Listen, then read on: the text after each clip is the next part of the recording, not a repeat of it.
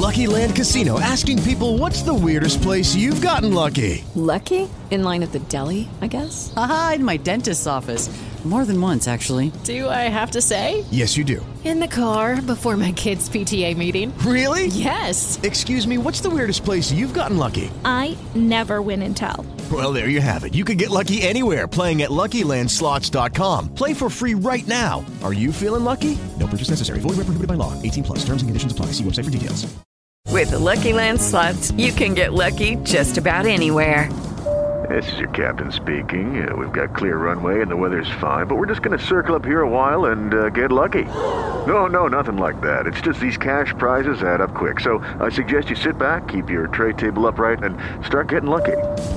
Play for free at LuckyLandSlots.com. Are you feeling lucky? No purchase necessary. Void where prohibited by law. 18 plus terms and conditions apply. See website for details.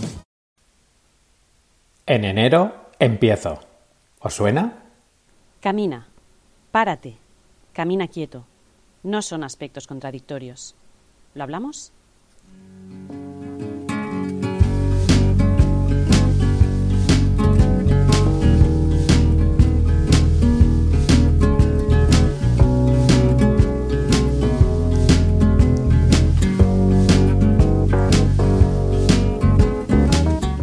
Hola, soy Alex Letosa, bienvenidos y bienvenidas nuevamente al podcast Caminar Quieto de Educatul. El podcast en el que vamos a avanzar, como siempre, vamos a caminar, pero también nos vamos a detener en el camino para disfrutar de cada momento que lo merezca. Hoy estamos otra vez a martes, son las 5 de la mañana y ya sabes que como depende de cuando me escuches, pues te deseo buenos días, buenas tardes o buenas noches.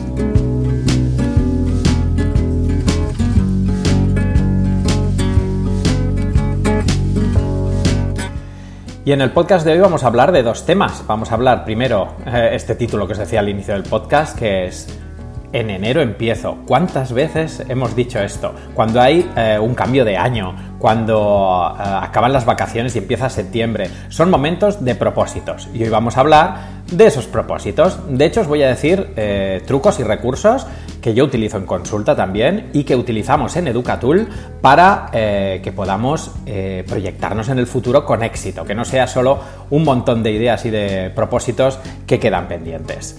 Así que bienvenidos y bienvenidas a el programa Caminar Quieto de Educatul de hoy.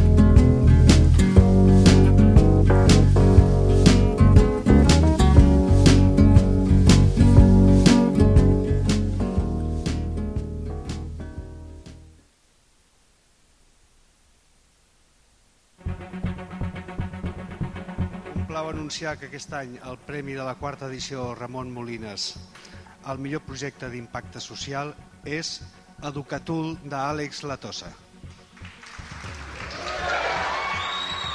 Es el artífice de una herramienta innovadora, Educatul, de la que hablamos durante los próximos minutos. él. Parlem d'Educatul, que és aquesta eina de la que estem xerrant, i parlem eh, amb el seu creador i professor d'Estudis de Ciències de l'Educació de la UOC, l'Àlex Letosa. Àlex, eh, bon dia, benvingut. Todos bienvenidos. Vamos a estar conversando hoy día con Alex Letosa desde España. Así que tremendo privilegio, Alex, para nosotros tenerte, tenerte acá. ¿Cómo? És l'Àlex Latosa que ens parlarà sobre noves eines per educar millor. Endavant, Àlex. Y por eso traemos a nuestros micrófonos a un emprendedor UOC, como es Alex Letosa, psicólogo, logopeda, es director de instituto y profesor colaborador en los estudios de Psicología y Ciencias de la Educación de la Universidad Oberta de Cataluña de la UOC.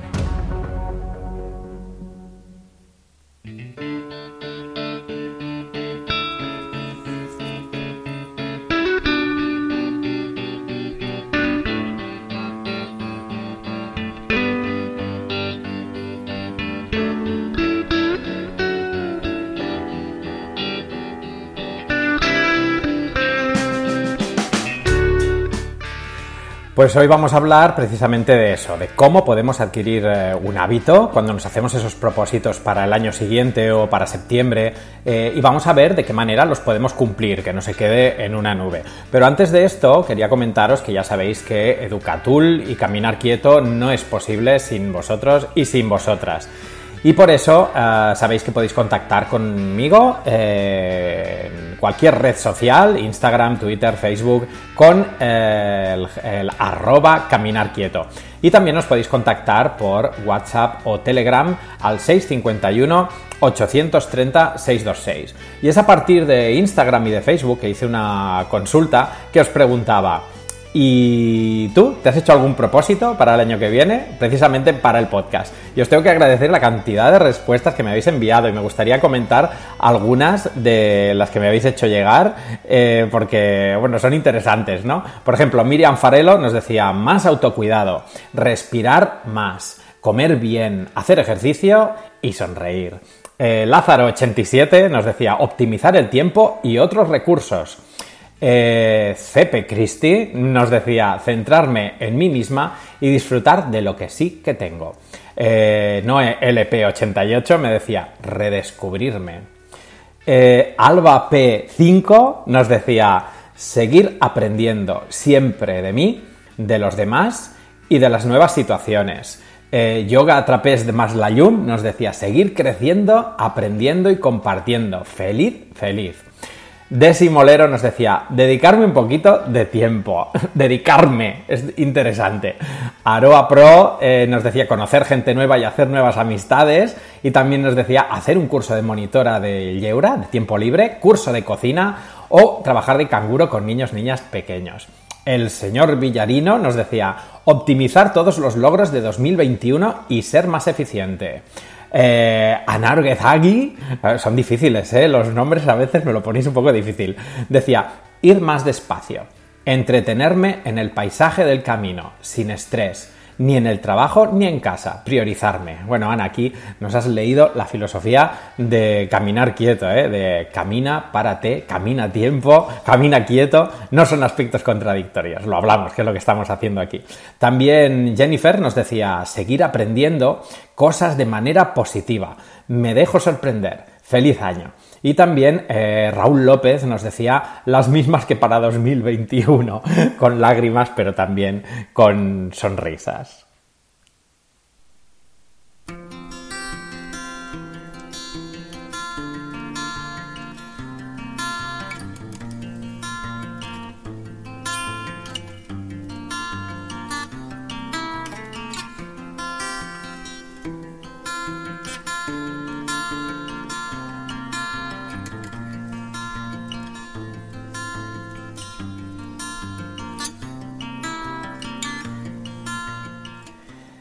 Y es que es así, es que a menudo nos hacemos propósitos para enero, para septiembre, y o nos hacemos muchísimos propósitos para querer cumplir y luego no acabamos cumpliendo ninguno, eh, o eh, simplemente los intentamos una semana, dos semanas y aquello poco a poco se va desvaneciendo. Pero no todo es fracaso. Muchas veces sí que lo conseguís, sí que lo conseguimos y bueno, hay recursos y trucos a partir de los cuales sí que se puede conseguir. Y es que tiene su explicación científica.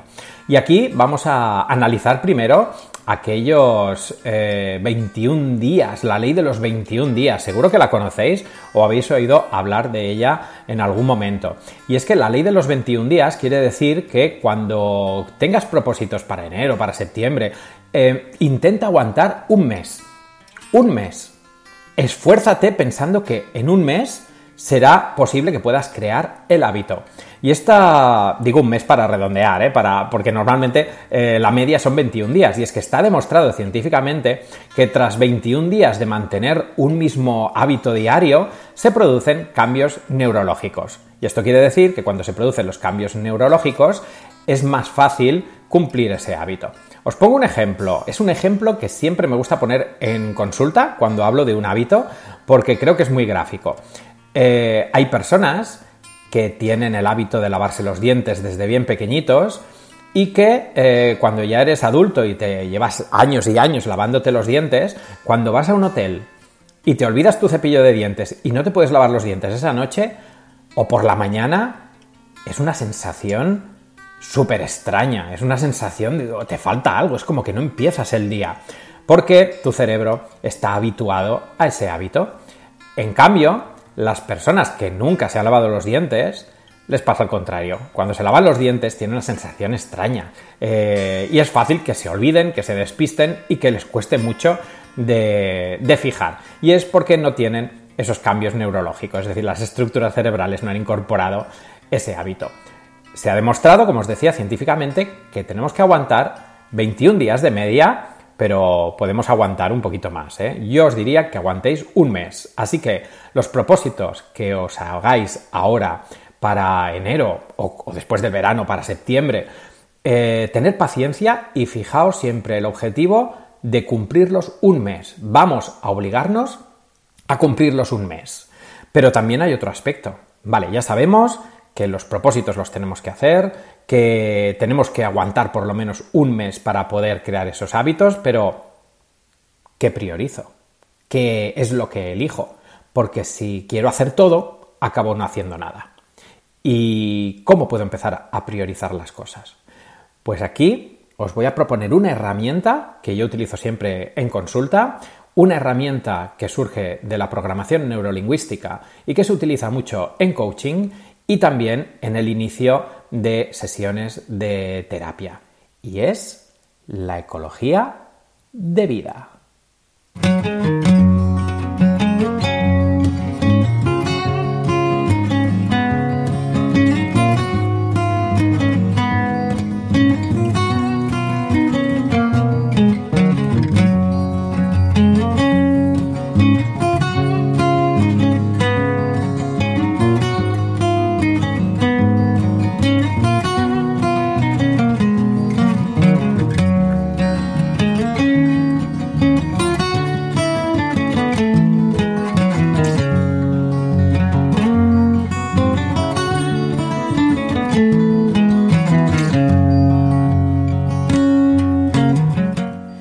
Vamos allá. La ecología de vida es una herramienta que te va a ayudar a priorizar qué aspectos de tu vida hay que priorizar, qué propósitos son los que te puedes hacer.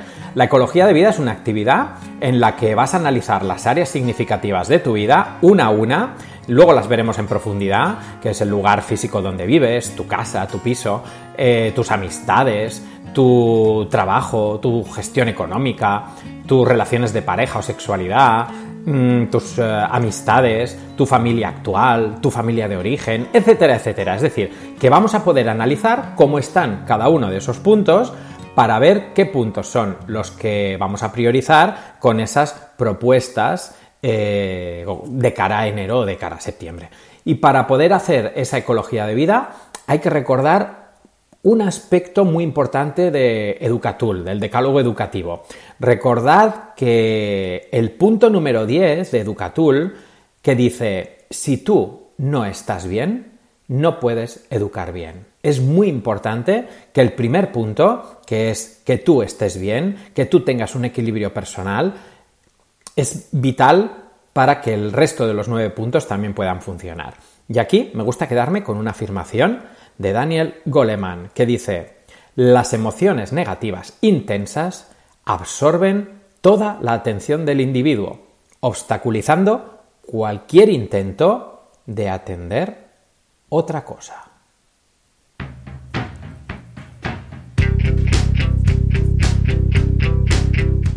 Y si no podemos atender otra cosa, pues eh, porque estamos centrados en esas emociones negativas, va a ser muy difícil. Por eso cuando llega enero, septiembre, cuando hay un cambio de etapa, cuando hay un cambio, nos queremos hacer propósitos. Dice, ya es el momento de hacer, eh, de centrarme en eh, estos propósitos para mejorar. Pues la ecología de vida lo que os va a ayudar es a priorizar esas propuestas. Porque si tú estás bien, vas a poder centrarte en el resto de aspectos. Si tus emociones negativas intensas desaparecen, va a ser más fácil que no absorban toda tu atención.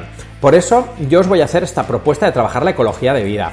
La ecología de vida la podéis encontrar de manera gratuita en Educatul. Es una versión resumida. Sabéis que la ecología de vida es una actividad que propone eh, Vicente en su libro eh, Programación Neurolingüística, Coaching y Programación Neurolingüística. Allí tenéis mucho detalle de esta actividad y eh, como es una actividad de libre distribución, que Vicente Ulibe dejó de libre distribución, nosotros la hemos podido adaptar para este punto número 10 del decálogo Educatul. Así que si quieres hacer tu ecología de vida, puedes entrar en educatul.com y realizar tu test. Y aparte de los diferentes puntos para ver tu, manera de educar, si es la adecuada, también vas a poder encontrar el último punto, el punto número 10, que es cómo estoy yo, para que puedas evaluarte. Así que cuando te evalúes, cuando hagas tu ecología de vida y quieras ver eh, qué eh, áreas significativas de tu vida vas a priorizar para el cambio, te voy a decir que mm, deberás pensar única y exclusivamente en ti y en los aspectos que hay en tu vida. Lo vas a tener que hacer pensando en el aquí y en el ahora y haciendo una valoración general de todos los ámbitos que rodean tu situación actual. Ya verás en el informe final de Educatul que solo te aparecerá una media global del cuestionario, pero podrás analizar eh, para detectar cuáles son tus puntos de quiebre eh, o puntos que hay que mejorar y tus puntos fuertes, los puntos que hay que mantener. Y estas áreas significativas que aparecen en este punto número 10, en esta ecología de vida, son los siguientes. La casa-hogar, que es el propio hogar, es el personal de pareja o familiar, es el ambiente físico, el lugar, la decoración, etc. Pero no es el ambiente emocional, ¿eh? ya que el ambiente emocional lo vamos a ver representado en otra área. El segundo punto es el cuidado corporal, que es todo lo que hace referencia a tu propio cuidado personal la dieta, el descanso, el ejercicio, cómo te ves físicamente o estéticamente, etc. Eh, también el punto número 3 va a ser el espacio propio, que es eh, si tienes un lugar de recogida para encontrarte contigo mismo y poder así descansar, reflexionar, tomar decisiones, meditar, no hacer nada, etc. Sería un espacio propio de ti contigo, el punto número cuatro sería la situación de tus estudios o reciclajes, que, bueno, implica pues si sigues aprendiendo nuevas cosas, si refuerzas cosas ya conocidas, si aumentas tus conocimientos, si te formas en nuevas cosas o amplías tus especialidades, etcétera, etcétera.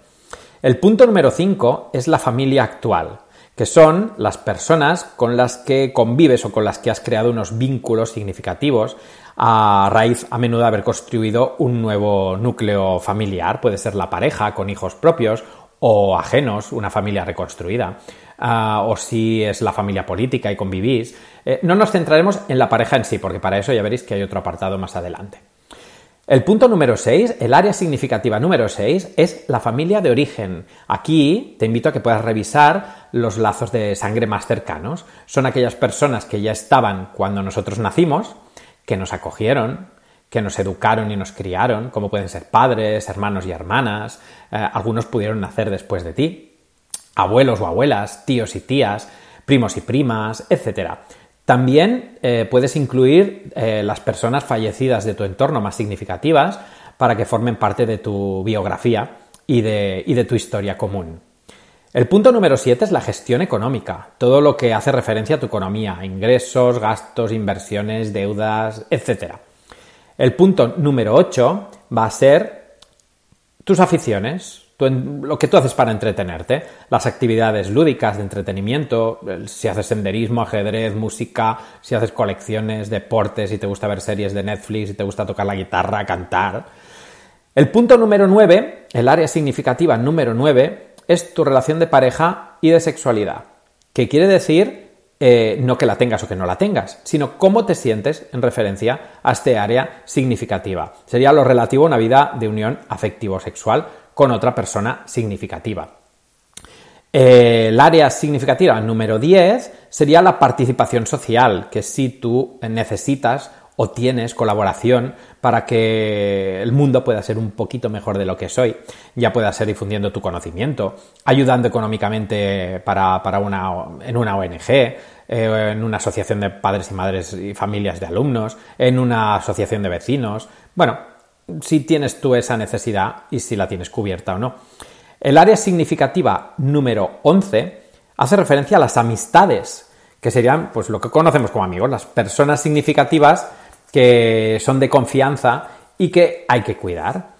Luego tenemos el área significativa número 12, que es el trabajo o la profesión, que sería ah, la actividad básica que tú tienes de ejercitación de tu propia especialidad o tu proceso de vida. ¿no? Habitualmente coincide con la fuente de los ingresos económicos, pero no tiene por qué. Y también, eh, dado el caso, también se puede incluir aquí eh, otro apartado eh, la profesión a la que te quisieras dedicar más adelante, en caso de que no te dediques todavía a esa profesión. Em, también podrías, estas serían las 12 áreas significativas que recogemos en Educatul para poder hacer tu ecología de vida, pero podríamos incluir muchas más. Puedes incluir tu autoestima, puedes incluir cómo te ven los demás o lo, que crees que los demás piensan de ti, puedes incluir tu futuro, puedes incluir lo que Vicente Julibel llama la zona loca, que es el hecho de decir un día tiras la casa por la ventana y te permites eh, poder eh, hacer lo que, lo que tú deseas. Entonces, eh, fíjate que la ecología de vida, en lo que consiste, es en que puedas analizar estos, estos puntos.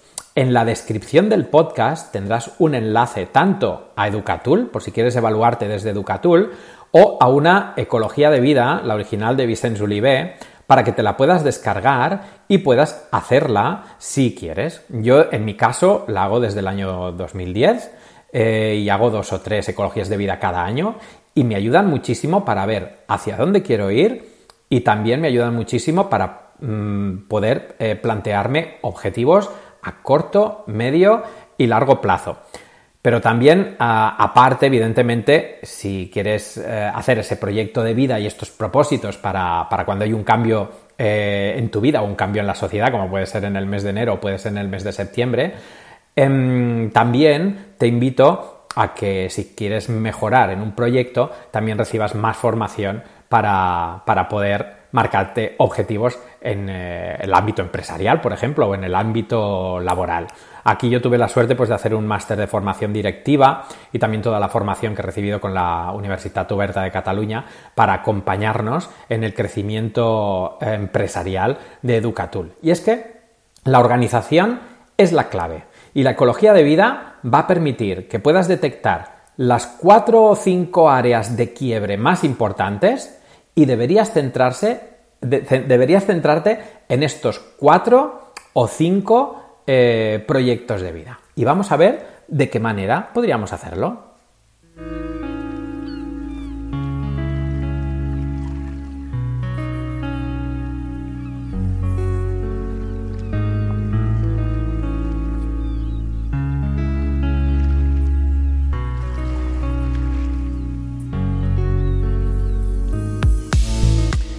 Bueno, recuerda que eh, la ecología de vida es una herramienta muy sencilla, pero muy poderosa, que sirve para que seas, eh, sobre todo, más consciente del grado de congruencia o incongruencia que hay de tus aspectos personales, relacionales, profesionales y sociales más significativos que te ayuden en esa tarea de educar a tus hijos y a tus hijas. Es como tu propia carta de navegación que, consta de las diversas facetas de tu vida.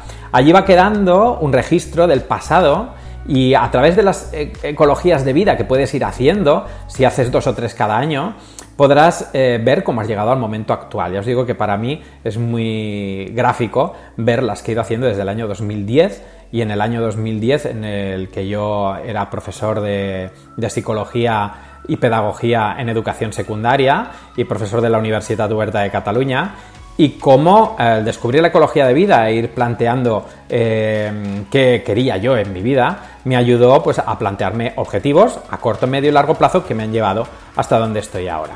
Y se trata de que vosotros también lo podáis hacer. Ya veréis que es muy divertido, es muy entretenido y sobre todo, si tenéis la paciencia luego de estar los 30 días aguantando al principio para conseguir esos objetivos, veréis como los cambios se van afianzando y poquito a poco no cuesta esfuerzo.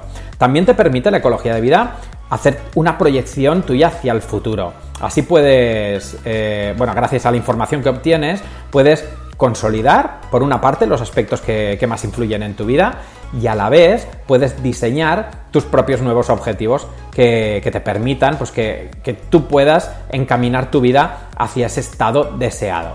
Porque lo que hace la ecología de vida es que valores eh, el estado real, cómo te sientes actualmente con esas áreas significativas y con qué puntuación o, qué, cuál sería tu estado deseado. Y se trata de acercar ese estado real al estado deseado, ir proyectándote en el futuro. Ya verás que es un procedimiento de trabajo contigo mismo que si lo haces periódicamente te va a permitir saber qué aspectos vives con más facilidad y que por lo tanto solo requerirán que, hagas una pequeña supervisión eh, para que los puedas mantener como están y en qué áreas deberás eh, centrar más tu atención para hacer un trabajo continuo de, aprendizaje y de crecimiento personal y mm, eh, esos serán los propósitos. Así yo qué consejos os doy, que hagas la ecología de vida, que detectes de todas esas áreas significativas cuáles son las cinco que requieren más atención y plantearte objetivos a corto, a medio y a largo plazo.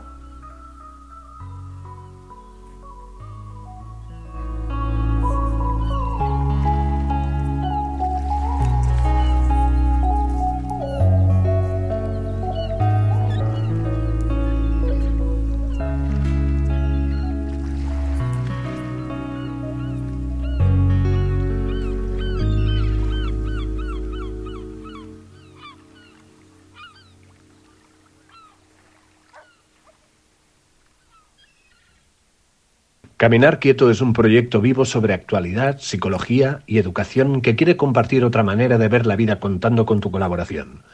Una mirada que refleja que se puede caminar y avanzar, pero deteniéndose en el camino para disfrutarlo. Queremos fomentar el respeto por los procesos de desarrollo de toda persona. Si quieres caminar quieto o quieta con nosotros, puedes suscribirte o hacerte mecenas en caminarquieto.com.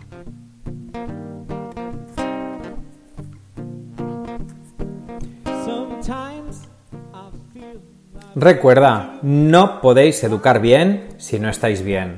Es necesario que cuidéis de vosotros mismos, que no tengáis estrés, que os trabajéis, que vigiléis vuestras áreas de quiebre. Es fácil pagar vuestras frustraciones con quien no lo merece, así que buscad vuestro crecimiento personal potenciando vuestros puntos fuertes, intentando mejorar los débiles y aceptando aquellos que no podemos cambiar. Ya sabemos que padres y madres felices, hijos e hijas felices. Por eso os invito a que cuando os planteéis estos cambios eh, en el mes de enero y os hagáis esos propósitos, que los hagáis de manera ordenada. Así que os aconsejo, primero, ya sabéis, hacer la ecología de vida, os lo recomiendo, o el punto 10 del decálogo Educatul. Después, eh, a través de la actividad de ecología de vida detectaréis vuestros puntos fuertes y vuestros eh, puntos de quiebre. Los puntos de quiebre nos vamos a centrar en los 4 o 5 que sean los que más eh, quiebre provocan en vuestra vida. Y nos centraremos en dar actuaciones durante la semana que viene, durante el mes que viene, durante los próximos seis meses, durante el año que viene y de aquí cinco años como quiero que esté ese, ese área significativa. Porque poquito a poco vais a poder ir trabajando ese punto de quiebre y vais a ver los resultados, cómo van mejorando de una manera brutal. Y si aguantáis ese primer mes, va a ser genial porque vais a ver cómo esos cambios quedan fijados y cada vez cuesta menos porque ya tenéis el hábito. Y aquí nos centramos en hábitos como el cambio de alimentación, los típicos cambios que me habéis comentado por redes que os planteáis. Eh, cambios de alimentación, cambios de ansiedad y estrés, centrarme en el aquí y ahora, poder eh, centrarme en hacer eh, meditaciones, poder dedicarme a mis hobbies, a mis aficiones, dar más atención a mis amistades, etcétera, etcétera, etcétera. Ya sabemos cuáles son las típicas, los típicos propósitos que hacemos. Pero os recomiendo que hagáis la ecología de vida para ordenarlos y que después, de aquí seis meses, volváis a hacer la ecología de vida y podéis ver si los, las áreas significativas que eran de quiebre lo han dejado de ser y entonces centrar la atención en otro proyecto, pero siempre con respeto, con tranquilidad y de manera que podáis caminar, que podáis avanzar, pero deteniéndoos en el camino para disfrutar de cada momento que lo merezca.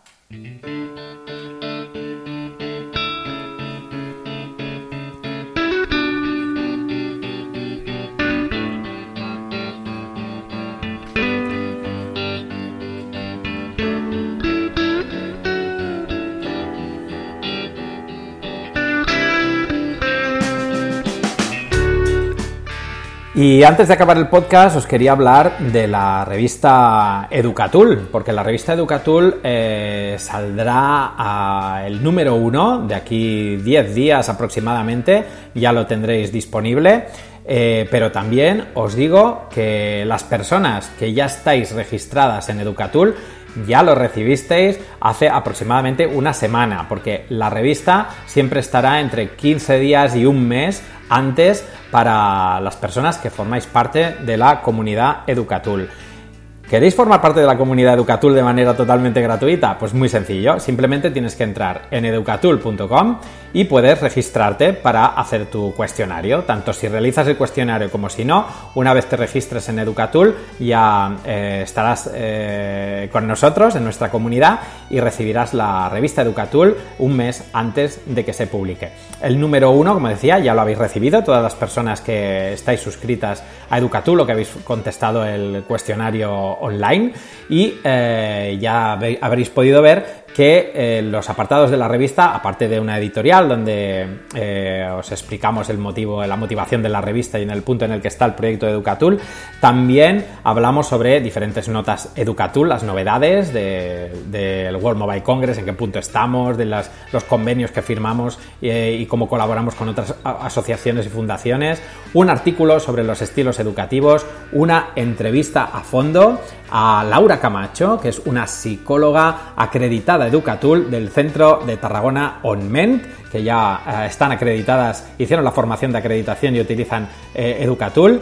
También una entrevista que me hicieron eh, para la Universitat Oberta de Cataluña, que se publicó en la página web de la Universitat Oberta de Cataluña a partir del premio de Spinwalk. Y también tenéis una, un compendio de todos los podcasts Educatul publicados hasta ahora.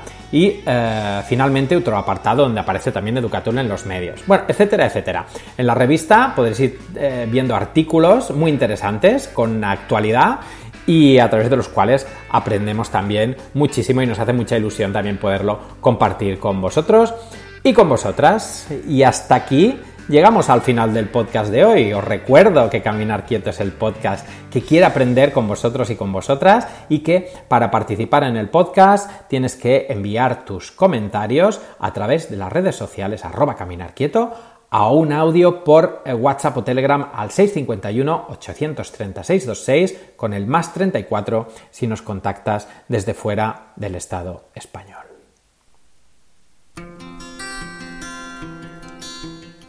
Y ya estamos. Aquí finaliza el camino de hoy. Recuerda que tienes un nuevo podcast de Caminar Quieto cada martes a partir de las 5 de la mañana.